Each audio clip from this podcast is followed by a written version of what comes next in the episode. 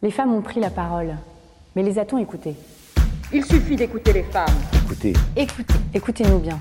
Le pognon, l'oseille, la thune, les pépettes, le flouze, le fric, le blé, le bif. On va parler argent et plus particulièrement du porte-monnaie des dames. En France, durant ces 20 dernières années, l'écart de patrimoine entre les hommes et les femmes a presque doublé. Et gros problème, l'argent est le nerf de la guerre. Pour jouer sur le terrain d'autonomie des hommes, il faut donc gagner la même chose qu'eux. Vous l'aurez compris, l'émancipation des femmes doit d'abord être économique. On continue d'associer la féminité au don, donc à la gratuité, et la masculinité au pouvoir, donc à l'argent. Vous découvrirez dans cet épisode que ces idées se retrouvent dans nos politiques fiscales aussi bien que dans la manière dont les couples et les familles fonctionnent au quotidien. On vous donnera également quelques conseils pour mieux redistribuer les richesses dans votre couple, et tout cela dans un seul but, récupérer votre indépendance économique et donc par là j'entends votre liberté. Oui oui, vous allez ressortir enrichi à tout point de vue grâce à cet épisode.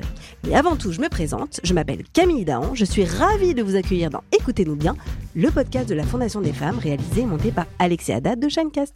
C'est parti. il y a 50 ans, voilà ce qu'une femme mariée s'entendait souvent répondre à la banque. Pardon, monsieur. Bonjour, je madame. voudrais ouvrir un compte en banque. Que faut-il que je fasse? Bien, madame, il faudrait que vous nous présentiez une carte d'identité et une autorisation maritale. Et oui, ça a existé. Pour rappel historique, les femmes ont pu travailler sans l'accord de leur mari ou même ouvrir un compte en banque à partir de 1965. Mais cette entrée sur le marché du travail n'en fait pas pour autant des femmes totalement indépendantes. Vous allez comprendre pourquoi avec nos invités. Titio Lecoq, bonjour Bonjour. Après le succès de vos essais sur l'invisibilisation du travail domestique et celle des femmes dans l'histoire, vous vous êtes intéressé à la question de l'argent dans le couple. De votre dernier livre Le couple et l'argent aux éditions L'Iconoclaste, on découvre notamment comment l'absence d'éducation financière ou les impôts contribuent à nous appauvrir, nous les femmes. Lucille Quillet, bonjour. Bonjour. Vous êtes journaliste, conférencière, experte du travail des femmes et autrice de l'essai Le prix à payer ce que le couple hétéro coûte aux femmes aux éditions Les Liens qui libèrent. Vous avez également collaboré à l'écriture de la note sur la dépendance économique des femmes que vous pouvez retrouver sur le site de la Fondation des femmes. Au travers de ce décryptage des politiques publiques, vous avez avec Lucille Peytavin dressé un portrait de notre État social qui se trouve être fortement empreint du patriarcat. On va voir Oui. ça tout à l'heure. Et Sophie Soubiran, bonjour. Bonjour. Vous êtes avocat au barreau de Paris, vous exercez le droit pénal et le droit de la famille. Vous êtes aussi membre de la force juridique de la Fondation des femmes. C'est Wassila Messaoudi, notre chroniqueuse justice, qui vous interrogera tout à l'heure. Coucou Wassila. Bonjour. Alors, on commence avec Titu.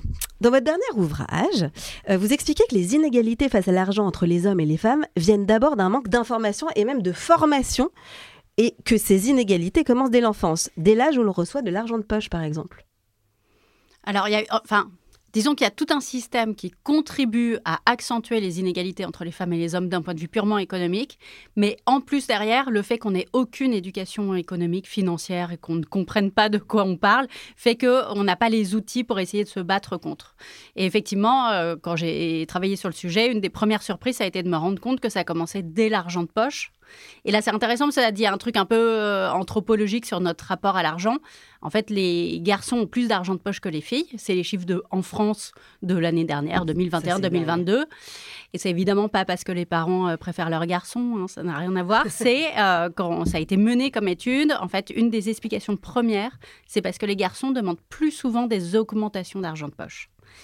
Donc, en fait, les deux vont demander de l'argent de poche, et puis plus régulièrement, les garçons vont dire Eh, au fait, euh, là, faudrait revoir mon argent de poche à la hausse, etc. Ce que les filles ne vont pas faire, parce qu'en fait, elles ne se sentent pas légitimes à le faire.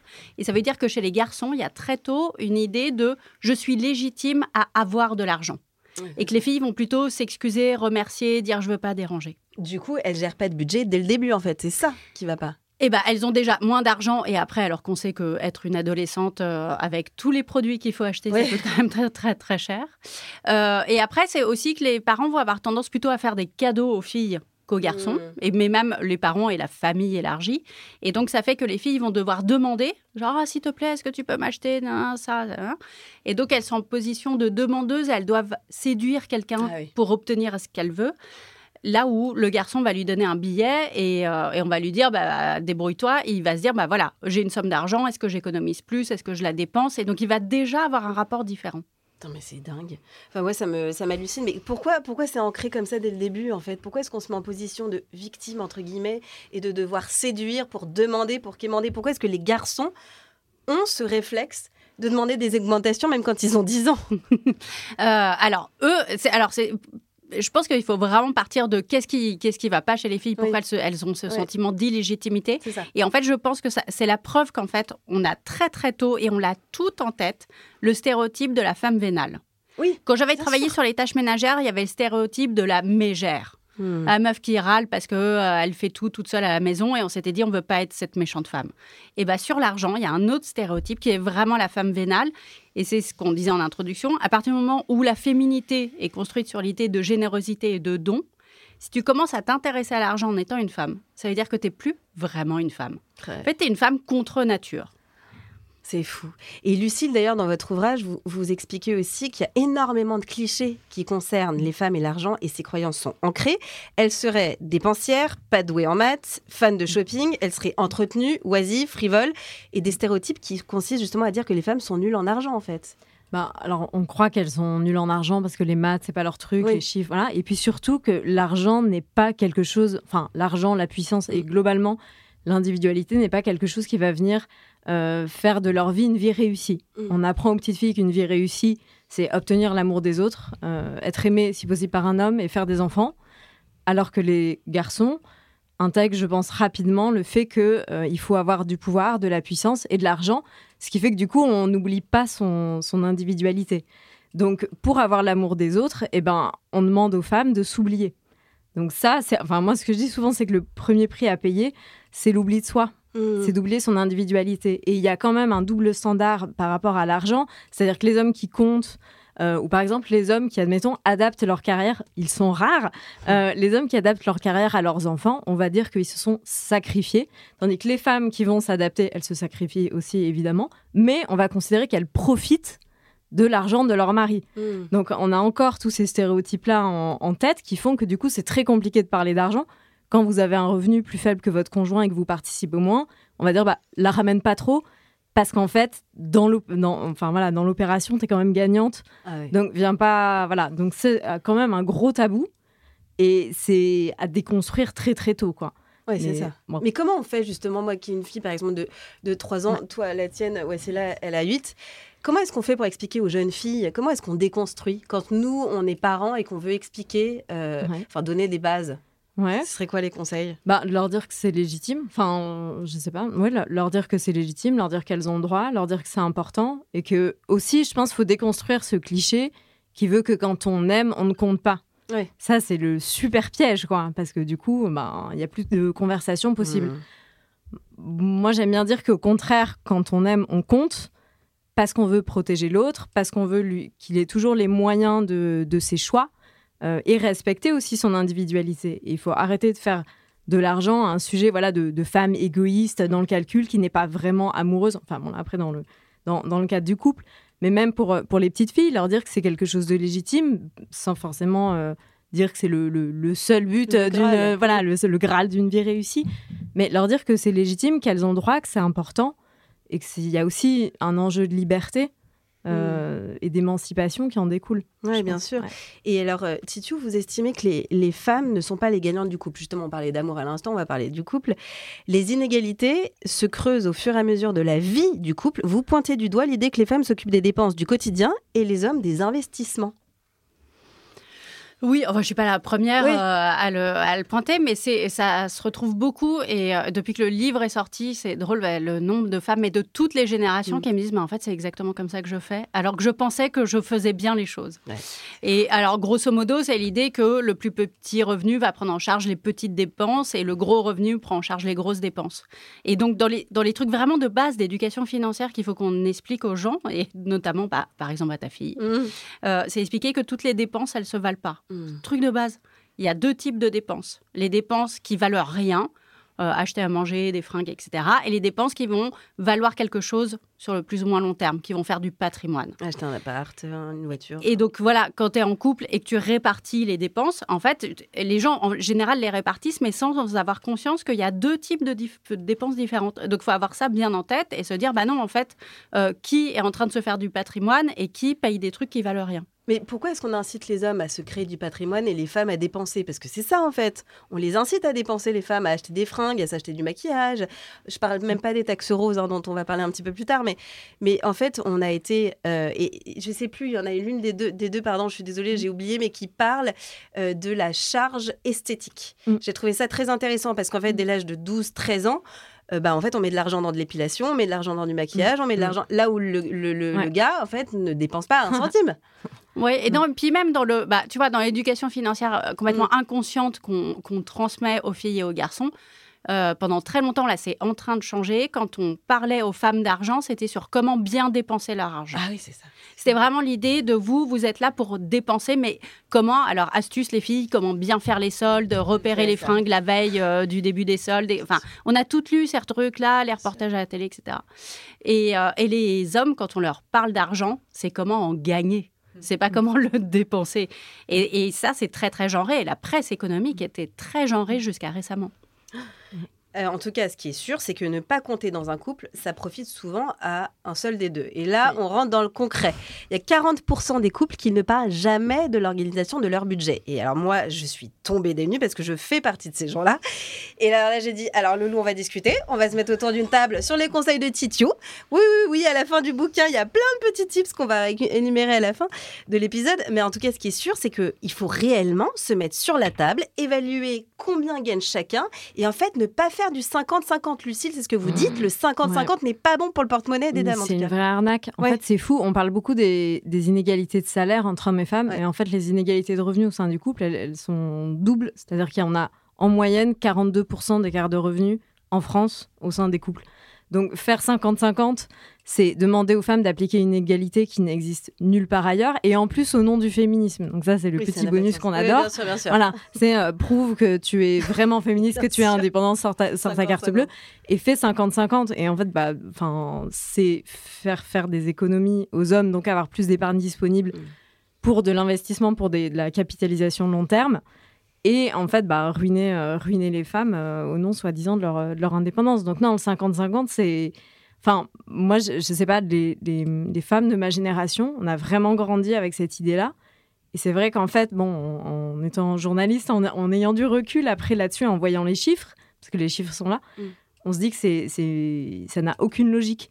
Euh, et que c'est encore une fois demander aux femmes d'être responsables des inégalités qu'elles subissent aussi parce que dans les couples c'est pas forcément des conversations faciles de dire oui mais après tout c'est ton choix. Si tu as décidé de faire une profession qui rémunère moins que la mienne ouais bon bah déjà euh, merci. Après il y a aussi des écarts d'âge qui font qu'on ne gagne pas forcément la même chose. Et puis même en fait quand on, va faire euh, au prorata ce qui est le système le plus juste moi ce que je remarque c'est qu'il y a aussi ce que j'appelle l'effet d'entraînement. C'est-à-dire que euh, c'est celui qui gagne le plus et dans 75% des couples c'est l'homme qui va donner le là sur le niveau de vie. Mm. Donc en gros, j'ai pas envie de partir en vacances en camping, j'ai envie de faire le gros voyage qui coûte cher, mais t'inquiète, je vais payer plus. Mm. Ou j'ai pas envie d'habiter dans un petit appartement, mais dans un grand appartement, je vais payer plus de loyer, t'inquiète. Sauf qu'après, ça crée un sentiment de redevabilité. Et encore une fois, en surfant sur ce stéréotype de la profiteuse, quand même, tu es bien contente, tu vis dans un grand appartement et puis tu es partie en vacances là, donc tu vas quand même pas lui demander de, participer à ta contraception, parce qu'en plus, euh, soi-disant, ça coûte pas cher, mais bon, ça, ça fait partie des, coûts auxquels on ne pense pas. Euh, ou tu vas pas, euh, tu pourrais quand même faire l'aspirateur ou faire le ménage toi-même pour compenser.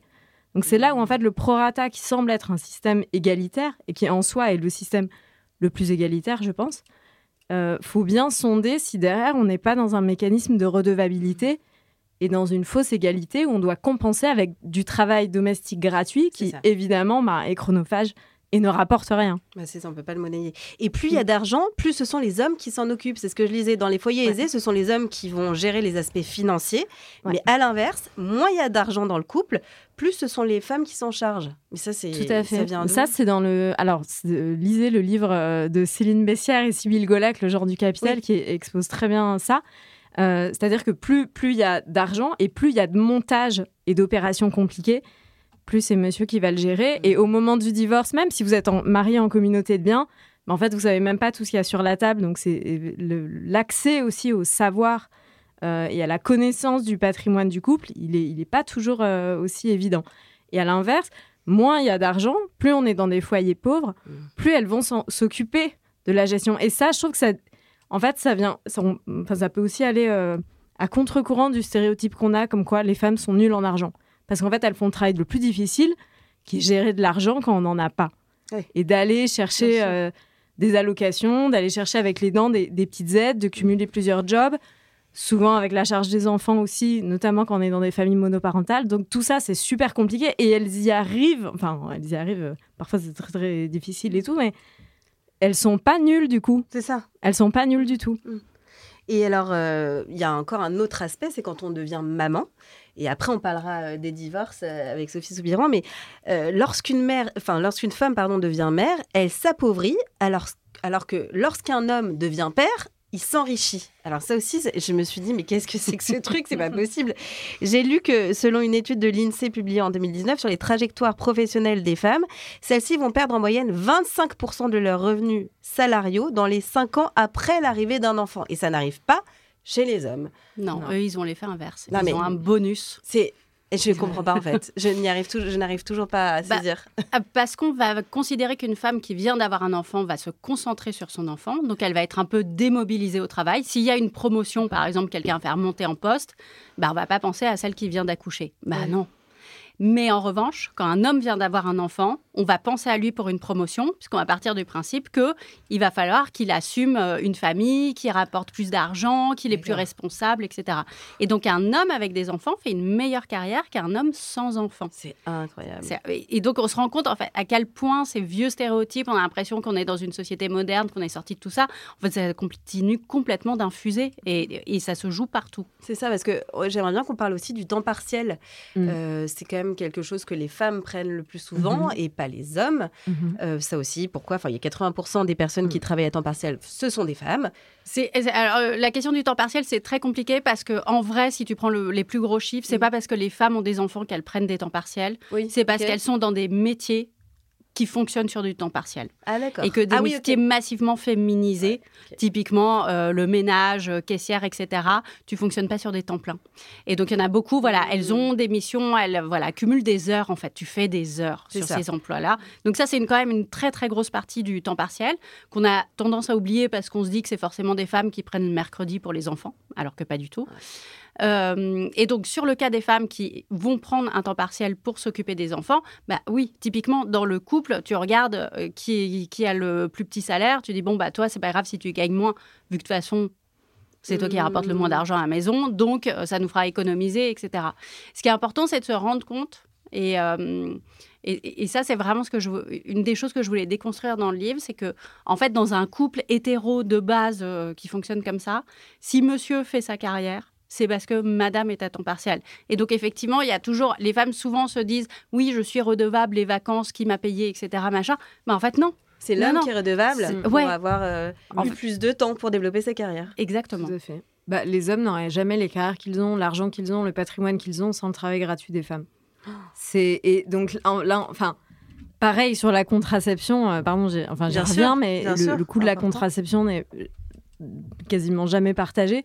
Et les hommes n'ont pas eu les enfants dont ils ne voulaient pas parce que des femmes ont fait le travail.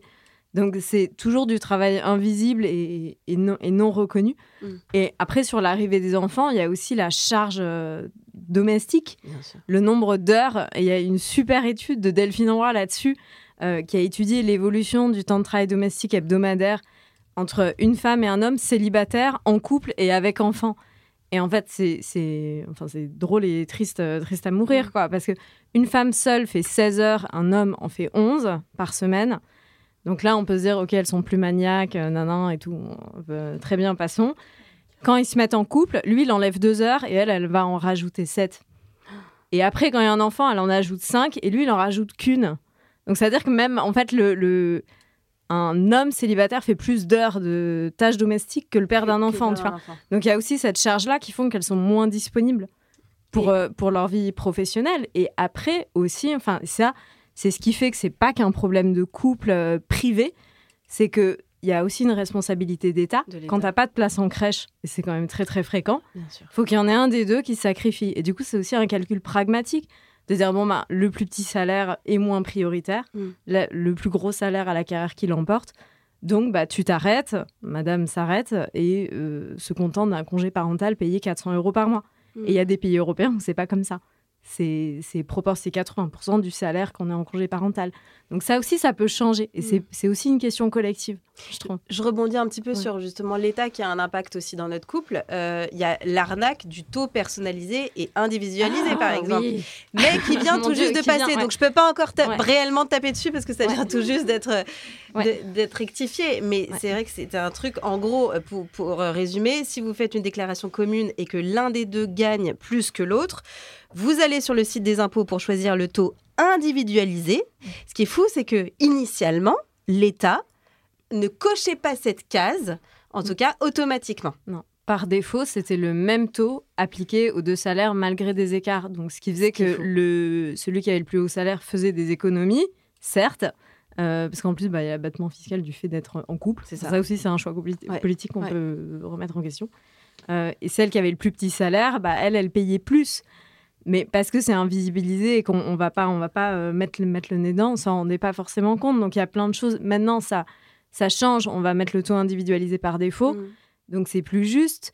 Mais après, quand même, et c'est ce qu'on développe dans, dans la note euh, de l'Observatoire de l'émancipation économique, euh, pourquoi faire euh, ce cadeau fiscal quand on manque d'argent, et notamment pour plein de mesures pour l'égalité qui seraient profitables aux femmes euh, Pourquoi faire un cadeau fiscal aux hommes parce que c'est eux qui bénéficient le plus de, de- de ces, de ces réductions.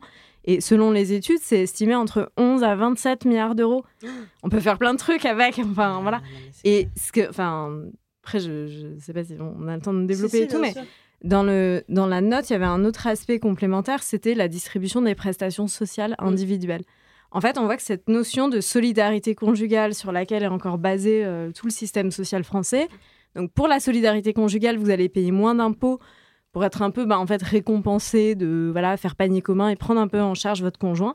Et à l'inverse, quand vous êtes celle qui gagne le plus petit revenu, il y a des prestations sociales que vous ne toucherez plus, qui seront diminuées parce que votre conjoint gagne trop d'argent et qu'on considère qu'il peut vous prendre en charge. Et ça, ça vaut pour la prime d'activité, qui est quand même censée valoriser le travail individuel et qui est très utile notamment pour des femmes auto-entrepreneuses qui reprennent une activité euh, après avoir eu des enfants et tout. Euh, pour le RSA, pour les APL, donc là aussi dans la façon dont on se répartit euh, le loyer sur le logement, même avant d'avoir des enfants. On se met en concubinage. Ah bah tiens, j'ai moins d'APL parce que mon conjoint il gagne plus, mais par contre il va me demander de faire 50-50. Donc moins d'argent au final. Et ça, donc la, la solidarité conjugale, là aussi, il y a un peu un double standard. À la fois, elle fait diminuer les aides pour celles qui en ont le plus besoin. Oui. Et encore une fois, elles n'ont plus accès à leur individualité. C'est vous faites couple, donc vous partagez tout, il n'y a pas, y a Vous pas de souci. Et en fait, on renvoie encore à des systèmes de redevabilité. Ah bah du coup, mon conjoint paye un peu plus de loyer, donc bah je, voilà, j'en fais plus à la maison, euh, par exemple. Donc ça, ça peut vraiment être, être pensé. On a déconjugalisé la H, enfin, Oui, voilà. l'allocation adulte Ouais. handicapé. Ouais. Bah euh, continuons. En fait, il y, y il y a plein de choses qu'on pourrait changer aussi sur ce point-là. On a parlé de, des femmes euh, célibataires, on a parlé des femmes en couple. Maintenant, on va parler des, euh, des mères qui sont célibataires après un divorce. Ça, c'est encore un autre aspect. Je te laisse le micro, voici là. Ce ne sont pas les femmes qui sont fragiles, ce sont leurs droits. Mais aujourd'hui, les femmes sont-elles traitées comme des égales? La défense, en tout cas pour moi, c'était une manière de changer le monde. Sophie Soubiran, bonjour. Vous êtes avocate, vous intervenez surtout en droit pénal et en droit de la famille. Vous êtes bénévole à la force juridique et porte-parole de la Fondation des femmes. Sophie Soubiran, aujourd'hui, les structures conjugales et familiales ont changé. Les séparations sont de plus en plus fréquentes. Le mariage, qui est le seul régime donnant droit aux pensions de réversion et à l'héritage, est en net recul. Aujourd'hui, 26% des couples sont en union, en union libre ou paxée. Selon la seconde note de l'Observatoire de l'émancipation économique des femmes, ces changements participent à des écarts de patrimoine entre femmes et hommes, à des écarts qui s'aggravent, surtout après la séparation. Vous qui intervenez en droit de la famille, est-ce que vous avez observé ce phénomène? Oui, eh bien, En fait, ce qu'il faut, ce qu'il faut rappeler, c'est que le mariage euh, a pas mal de défauts. Euh, et, c'est un système qui est absolument perfectible. Mais l'idée du, législateur, euh, la manière dont le régime juridique fonctionne, c'est quand même que le mariage est là pour protéger la personne la plus fragile économiquement. donc ça, ça va se traduire par un certain nombre de mécanismes, et notamment il y a ce qu'on appelle le devoir de secours. Euh, et ensuite, au moment de la séparation, ça va se transformer en prestation compensatoire qui a pour but de, compenser le différentiel de niveau de, vie euh, créé par la séparation. Et vous avez par ailleurs une solidarité pour les dettes ménagères. Donc euh, tout ça n'est pas parfait. Il y a un certain nombre de défauts, mais c'est la manière dont ça fonctionne. Quand vous n'êtes pas dans ce régime-là, le moment de la séparation, il va euh, encore plus mettre à jour un certain nombre de euh, d'écarts, et c'est exactement euh, en fait ce qui était évoqué tout à l'heure, moi que je vois sans arrêt dans mon cabinet, c'est des femmes qui viennent me voir en disant bah on a toujours fait 50-50 parce que bah parce que c'est comme ça, et sinon bah, combien ils gagnent je sais pas, alors qu'on est sous le régime de la communauté, ce qui mmh. signifie qu'en fait normalement bah ce qu'ils gagnent et ce que est-ce que est-ce que vous gagnez bah normalement tout ça ça appartient aux deux en fait, et, et, et, ça on et ça on n'a pas du tout de regard là-dessus. Donc, euh, vous, avez des, vous avez ces pratiques inéquitables et vous avez ces euh, écarts qui sont euh, mis, mis à jour au moment de la séparation parce que là, bah, en fait, c'était déjà pas juste au moment où on vivait ensemble, mais là, on n'a plus d'autre choix que de compter et justement que de se mettre à compter parce que concrètement, bah, on ne on met plus en commun. donc, très concrètement, ça va donner lieu, bah, par exemple, à, des problèmes pour se loger. Mmh. Euh, premier, premier problème. Donc, euh, comment est-ce que je peux payer le loyer? Comment est-ce que je peux continuer d'assumer euh, le, paiement de ce loyer de l'appartement dans lequel j'élève les enfants? Mmh. donc, comment, comment, comment je fais? La plupart du temps, bah, j'ai pas, pas les moyens, il va falloir que je me reloge. En région parisienne, je, je, me reloge. Bah, ça peut vouloir dire je suis plus à côté de l'école des enfants, par exemple. Donc, comment je fais et comment est-ce que j'obtiens la résidence? Ou en tout cas, comment on peut organiser une résidence alternée? Quand il n'y a pas de situation de violence C'est très bien la résidence alternée, mais en fait, il y a souvent un problème très concret d'organisation qui se pose à ce moment-là. Euh, et puis, si jamais on était propriétaire, euh, bah, comment je fais pour euh, payer la soulte, mmh. monsieur? Et puis, si bah, on était dans le cas qui était décrit tout à l'heure par Titi Lecoq de ben, bah, moi, j'ai en fait, on était chez monsieur, mais bah, bah, je payais les courses et puis lui, il remboursait son emprunt. Voire, moi, j'ai souvent, très, très, très souvent ça quand même, voir, je paye un loyer à monsieur, ah puisque en fait euh, j'habitais avec lui. C'est normal, il me logeait, donc euh, je, je, payais le loyer. Et puis bah ça fait 15 ans. Euh, et puis maintenant, bah maintenant j'ai mes yeux pour pleurer. Puis j'ai une petite pension alimentaire, on y reviendra peut-être après, qui est mm. en général de toute façon un peu compliqué de, tabler dessus. Et puis le, bah, la deuxième série de choses, par exemple, mais il y, en a énormément, mais il y, a la question de la, au moment de la séparation, de la disponibilité pour le travail et de l'organisation qu'on peut mettre en place à ce moment-là bah, pour éventuellement recouvrer un peu de pouvoir économique, euh, notamment quand on s'était, euh, alors euh, on était à temps partiel. Et en effet, le temps partiel, c'est pas nécessairement parce qu'on voulait du temps pour les enfants, mais malgré tout, bon bah là, il va falloir gagner plus d'argent. Comment je fais concrètement bah, Formidable, on va faire une résidence alternée, comme ça, ça va peut-être me permettre de travailler la semaine où j'ai pas les enfants.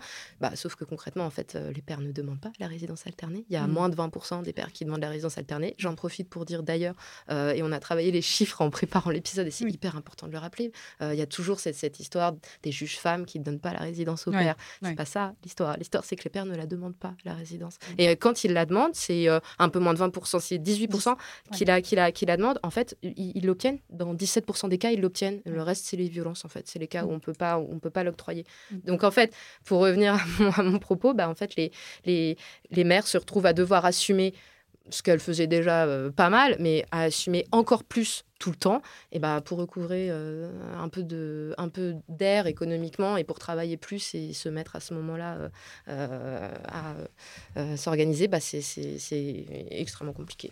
Et bah justement, vous parliez des pensions. On a souvent cette image des divorces à l'américaine, très coûteux, très médiatisé, avec cette image de la femme qui, en divorçant, plume son ex-mari, la femme vénale. la réalité des pensions alimentaires en France en 2023, c'est quoi?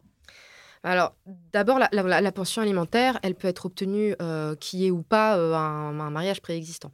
Euh, et la, réalité de la pension alimentaire, bah, c'est normalement une somme que, chaque parent qui doit contribuer à l'entretien et à l'éducation de ses enfants donc doit payer quand il ne les a pas tout le temps. En fait, c'est quelque chose qui, normalement se fait au fil de l'eau quand, on, quand on vit en couple et puis qui là doit être matérialisé et fixé par un juge parce que bah, on va plus être tout le temps ensemble pour s'occuper des enfants. Normalement, le juge le fixe euh, en fonction des capacités financières de chaque parent et des besoins des enfants. Ça, c'est ce que dit le Code civil. Le gros problème qu'on a en France, c'est qu'en fait, il n'y a pas de prévisibilité, il n'y a pas de barème. Alors, il y a un barème qui existe, c'est le barème du ministère de la Justice, qui est très peu actualisé, qui n'est pas du tout un barème impératif, qui est, euh, c'est vraiment, c'est à la grosse, quoi. C'est vraiment au doigt mouillé. Donc, il y a ce vrai problème-là de prévisibilité. Si on regarde ce que font les Allemands, par exemple, euh, c'est pas très loin, euh, ça n'a pas l'air hyper compliqué. en fait, il y a un barème qui est très précis, et on sait à l'avance, et avec des réactualisations, on sait à l'avance combien, en fonction des, des ressources de l'un et de l'autre, on va devoir payer pour euh, en, cas, en, cas, en, cas, de séparation, ce qui mm. permet quand même de, bah, de savoir euh, sur quel pied danser. Mm. En France, c'est euh, le juge qui, dans un délai, et ça c'est une chose sur laquelle je veux insister, parce que dans, dans un délai qui n'est pas un délai proche, mm. va fixer avec une décision de justice, divorce ou mesure provisoire ou hors divorce, donc jugement, le montant de cette pension alimentaire. Il faut savoir que par exemple à Paris, euh, quand on demande une date en urgence, quand on dit bah là, il y a la séparation, monsieur paye plus rien pour les enfants, donc j'ai besoin d'avoir une date en fait bientôt euh, bah, pour avoir une décision de justice. Le juge euh, parisien considère, c'est sa jurisprudence pour l'instant, les juges, hein, évidemment, il n'y a pas qu'un, mais mmh. considère que ça, c'est pas un motif en fait pour avoir une date en urgence. D'accord. Et donc, la moyenne des dates pour obtenir, enfin la, moyenne pour obtenir une date à, à, Paris, c'est 6 à 8 mois. Donc en fait, pendant 6 à 8 mois, bah, vous, vous, avez, vous n'avez pas de pension alimentaire. Alors elle peut être fixée rétroactivement, mais enfin pendant ce temps-là, euh, comment, comment, comment on fait? Donc ça, c'est un vrai gros problème. Et il y a aussi le problème euh, qui est celui qu'on appelle les frais exceptionnels. Parce qu'avec ce petit montant qui va être fixé hyper approximativement par les juges qui, euh, souvent sont assez fâchés avec les chiffres quand même, il faut dire ce qu'il y a, euh, viennent s'ajouter bah, des, problèmes parce que très concrètement, il va falloir payer euh, euh, des, ce qu'on appelle des frais exceptionnels. Il y a les frais de psychothérapie pour le petit, il y a la danse, il y a des choses qui viennent s'ajouter. Ces montants-là, en général, ce qui est décidé par, par les décisions de justice, c'est de dire, bah, sur les frais exceptionnels, il faut un accord préalable des parents et alors ils seront partagés par deux voir quand on a un peu de chance, quand on a vraiment bien bossé le dossier, on arrive à avoir un, un petit prorata. Voilà. Et donc, qu'est-ce que ça veut dire concrètement? Bah, Ça veut dire que euh, si par exemple vous êtes dans une situation où il y a des violences, euh, voire des violences qui sont difficiles à documenter mais qui existent quand même, avec une situation qui est inégalitaire, bah, en fait concrètement, les mères elles se retrouvent à rien pouvoir engager comme frais. En tout cas, elles vont devoir le faire sur leur denier propre parce que bah, dès qu'elles interrogent en disant tiens, euh, la maîtresse m'a dit que ça serait peut-être bien d'envisager une séance d'orthophoniste par semaine pour la petite, bah, en fait elles n'ont pas de réponse. Et donc quand on n'a pas l'accord préalable, le fameux accord préalable, et ben mmh. du coup, euh, on n'a pas de partage euh, forcé possible avec euh, l'huissier. Quoi. Donc voilà. Et ça me fait une parfaite bascule pour ma question suivante. En 2018, une expression nouvelle est apparue, celle des violences économiques. C'était à l'occasion des manifestations des Gilets jaunes et on y a entendu la parole de nombreuses mères séparées qui ont raconté les difficultés quotidiennes auxquelles elles étaient confrontées. On va en reparler dans les coups de cœur avec le film de Laure Calamy, mais les violences économiques que ce film illustre très bien, je trouve, me semblent effectivement être une réalité particulièrement dur pour les familles monoparentales. Et dans 85%, le parent est une femme. Quelle est la particularité de ces situations bah, je dirais, d'un point de vue purement technique, il y a un début de solution euh, qui est trouvé depuis le mois de janvier euh, dernier avec ce qu'on appelle l'intermédiation euh, de la caisse des allocations familiales. Ça signifie qu'en fait, dans pas mal de dossiers, on avait systématiquement des retards de paiement, ce qui n'était pas illégal. Euh, c'est-à-dire que ben, au lieu de payer, euh, le, père, au lieu de payer le 5 du mois, et ben, il va toujours payer le 25. Mais en fait, quand, quand il payait le 25, bah, vous n'avez pas vraiment de moyen d'agir. Donc là, maintenant, systématiquement, le principe va être qu'on passe par euh, la caisse des allocations familiales qui va être en fait le, le tiers. Et donc, si jamais il y a des retards de paiement, bah, la caisse va payer et, si, voilà, et ensuite recouvrer. Bon, euh, c'est le principe. Je ne sais pas exactement les moyens qui ont été mis pour que ça fonctionne. Euh, le temps que toutes les décisions de justice déjà rendues euh, soient intégrées dans, ce système-là et que toutes, les personnes fassent la démarche, il va sûrement se passer pas mal de temps. Et j'espère vraiment qu'il y aura les moyens pour qu'il y ait des gens qui concrètement traitent, le sujet, parce que sinon, ce ne sera pas une vraie solution. Et en ce qui concerne les violences économiques, bah, souvent, c'est des choses, souvent, c'est des violences qui viennent s'intégrer dans un dans un continuum un, peu plus global.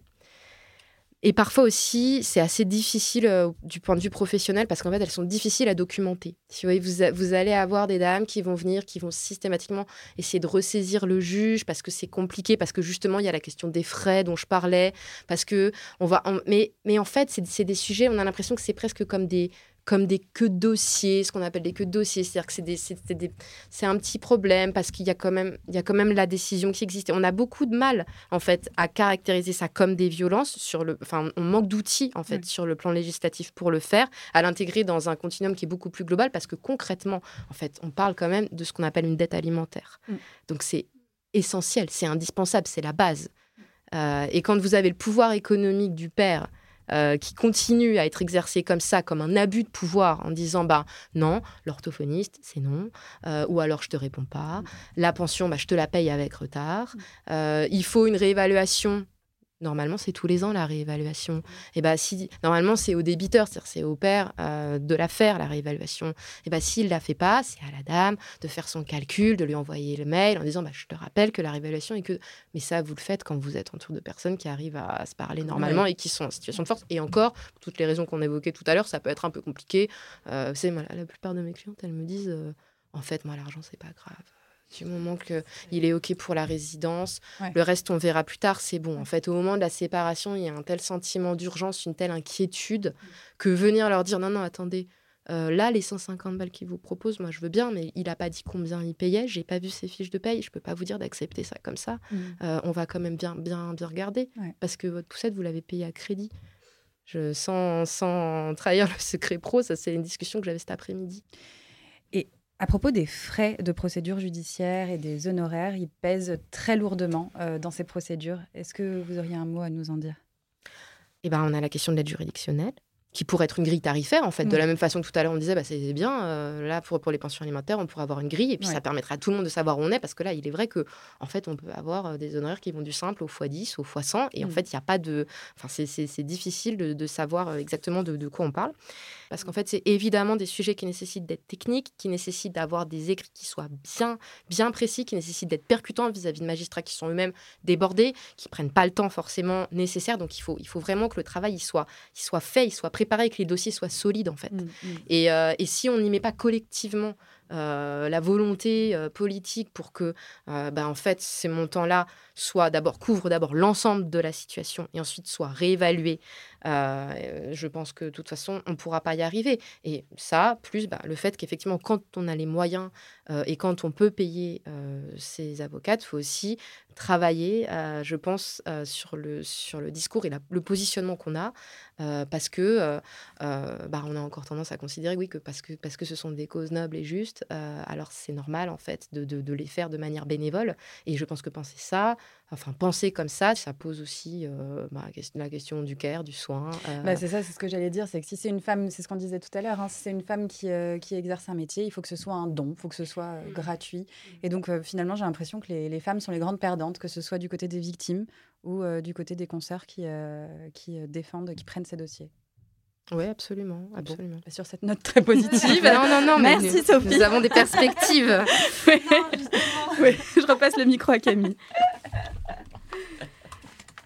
Non, alors justement, justement, les, les conseils et les solutions arrivent. On va s'en sortir, on va s'en sortir. On va rentrer dans le concret pour vous donner des solutions pour savoir exactement, euh, pour réussir à être aussi riche, voire plus riche que votre conjoint.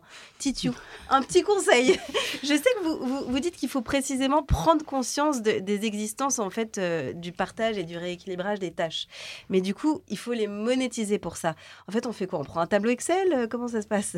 Ben, en fait, c'est toujours cette question de comment on fait les comptes. Déjà, Oui. faire les comptes, c'est bien, mais en fait, si on ne sait pas les faire, ça, voilà, ça mène à rien. Euh, et donc, quand on fait les comptes, il y a cette idée de toutes les dépenses ne se valent pas, ok, mais en plus, on peut dire, oui, euh, même si on fait au prorata des salaires, oui, mais moi, je gagne moins que toi, mais en revanche, je fais tant d'heures de ménage de plus que toi ou de temps de travail parental, etc.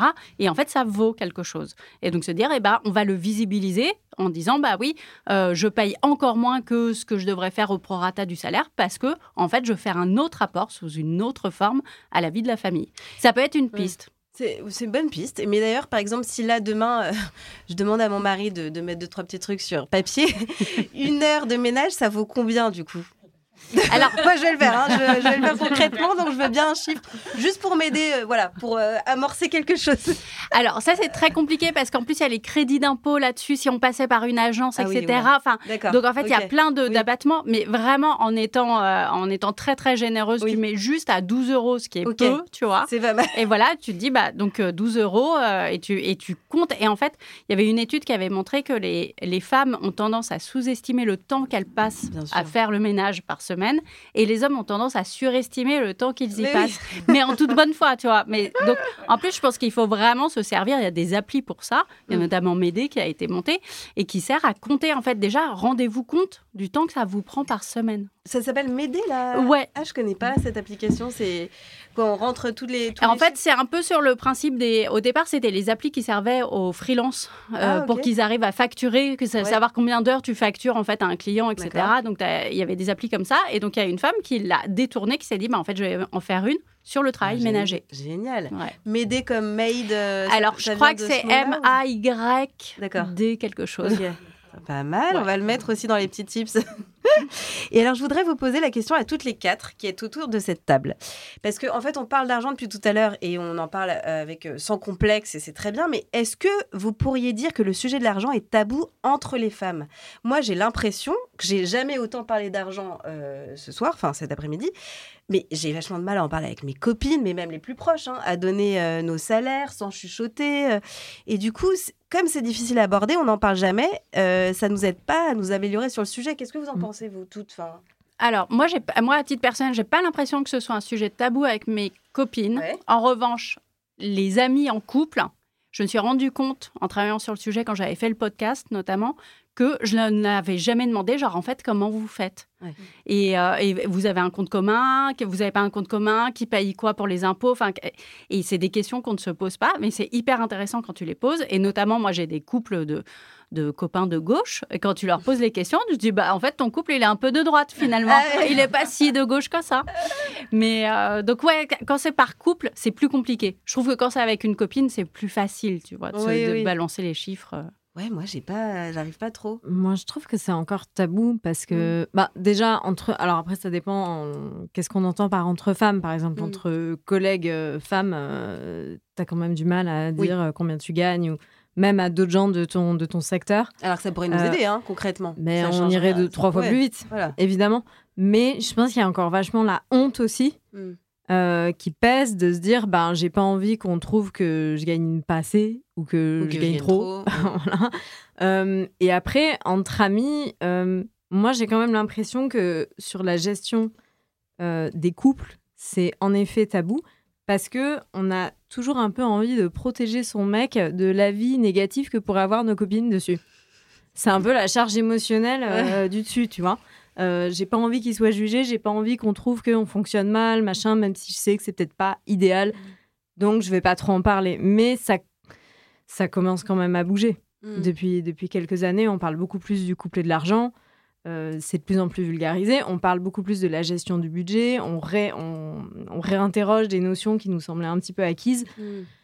On fait des podcasts, euh, c'est génial. Donc euh, voilà, je pense. Mais moi, je trouve que c'est encore un peu tabou parce qu'il y a beaucoup de honte, il y a aussi beaucoup de culpabilité. Enfin, culpabilité féminine, quoi, euh, thème universel, voilà. C'est ça. Donc, euh, que ce soit euh, pour dire j'ai pas l'impression que dans mon couple ça fonctionne bien, ou d'avoir peur d'être jugé, d'avoir peur, euh, voilà, de se dire ben les gens vont penser aussi que je profite de l'argent de mon mec. Enfin, on revient toujours à cette notion-là, je trouve. Mm. Sophie? Euh, bah, moi, quand je commence à poser des questions au couple sur la manière de fonctionner, ils me regardent toujours avec des yeux bizarres parce que c'est l'avocate en droit de la famille, donc c'est l'oiseau de mauvais augure et c'est mais qu'est-ce que tu vas faire? Mais euh, Moi aussi, maintenant, ça me fait ça. Ah ouais? Ouais. Ils me Ah. regardent, ils font Ah non Enfin, moi, quand c'est l'avocate en droit de la famille qui en plus lit les bouquins de Titi Lecoq, alors c'est genre, c'est bon là, stop, tu t'arrêtes.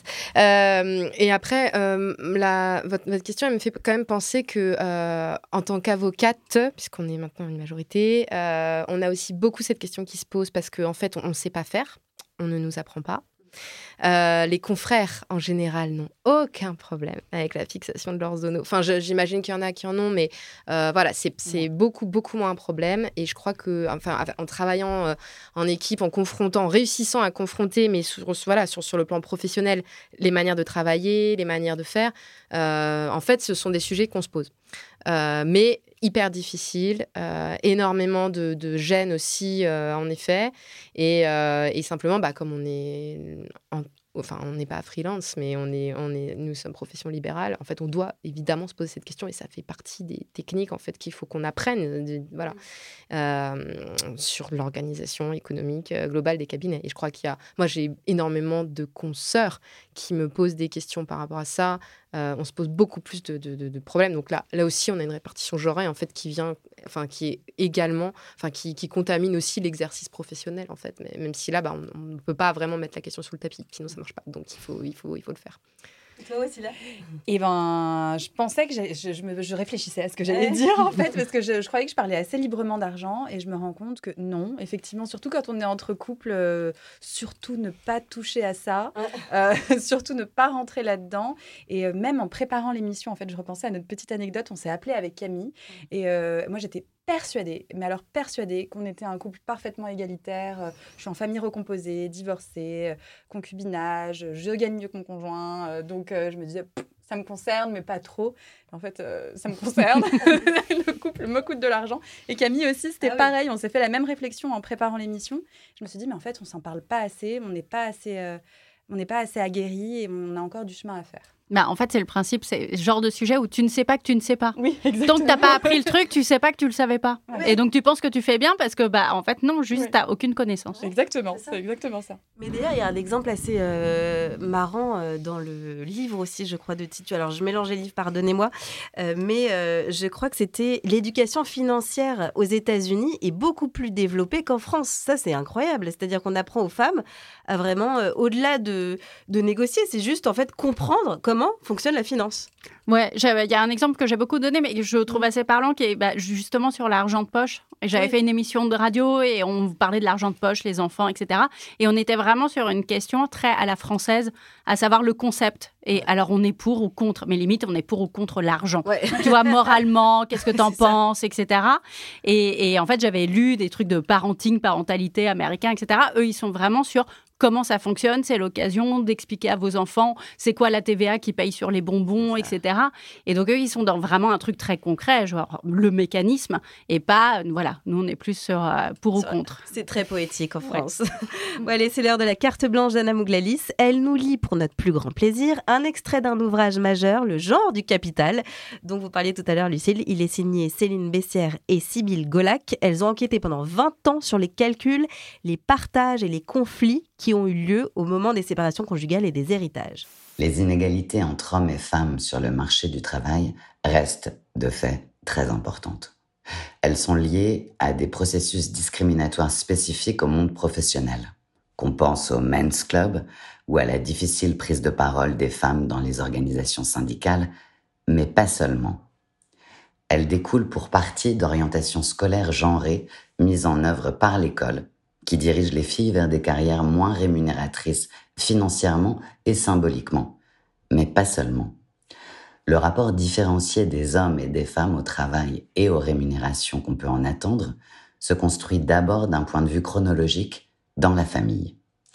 C'est au plus jeune âge que s'apprennent dans la sphère familiale le goût des rétributions financières et symboliques, comme le désintéressement et le dévouement.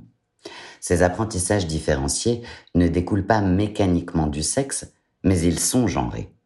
S'ils dépendent aussi du rang de naissance comme de la configuration sexuée des fratries, ils aboutissent à des inégalités manifestes entre hommes et femmes. Car comme nous le montrons, ils s'articulent à des rôles féminins et masculins dans les stratégies familiales d'accumulation et de reproduction du capital économique qui s'actualisent tout au long de la vie. Porteurs privilégiés du statut social de la famille, les fils bénéficient plutôt de transferts économiques qui leur permettent d'accumuler ensuite plus rapidement et plus efficacement. Ils héritent plus souvent de biens que leurs sœurs, qui reçoivent plus fréquemment des compensations en liquide à l'équité incertaine. Ces transmissions différenciées et les dispositions genrées auxquelles elles s'articulent se combinent ensuite à la division sexuée des tâches dans les couples hétérosexuels. Encore aujourd'hui, les femmes se spécialisent dans le travail domestique gratuit, tandis que les hommes se concentrent sur leur carrière professionnelle. Ils portent de façon privilégiée le statut social de leur famille d'origine, mais aussi celui de leur couple et de leurs enfants. Pendant ce temps, les femmes travaillent mais n'accumulent pas. En cas de séparation conjugale, cet appauvrissement devient manifeste. La boucle est bouclée. La fragilité économique des femmes, accentuée par la montée des ruptures et l'individualisation des patrimoines au nom de leur autonomie, renforce leur illégitimité d'héritière dans leur famille d'origine. Si le genre du capital culturel interroge à l'heure du bilan de la seconde démocratisation scolaire, le genre du capital économique s'avère résolument masculin. Et ce constat n'a rien d'anodin alors que les inégalités de richesse structurent de plus en plus les inégalités de conditions et de position. Merci beaucoup Anna. Les coups de cœur de la rédaction maintenant, le podcast Rend l'argent de Titu Lecoq. Il y a plein, plein, plein de petites choses à écouter. Vous allez voir plein de petits tips pour être plus riche à la fin des épisodes. Le film À plein temps avec Laure Calamy, elle incarne une femme dans la tempête, miroir d'une France fissurée, rôle qui lui vaudra le prix de la meilleure actrice, et puis le genre du capital, version BD aux éditions La Découverte Delcourt. Merci beaucoup à toutes les trois, toutes les quatre d'avoir été autour de cette table. Je tiens à dédier cet épisode à toutes les femmes pressurées, arnaquées, plumées, essorées, flouées, pipées. Certes, vous ne pouvez pas quantifier l'amour, mais vous pouvez compter combien chacun met pour le Vous n'êtes pas seul et vous avez les moyens. On a construit la féminité sur l'idée de don, mais ce n'est qu'une construction. On a la capacité de déconstruire toutes ces idées. Et comme le disait si bien Gisèle Halimi, soyez indépendante économiquement, c'est une règle de base.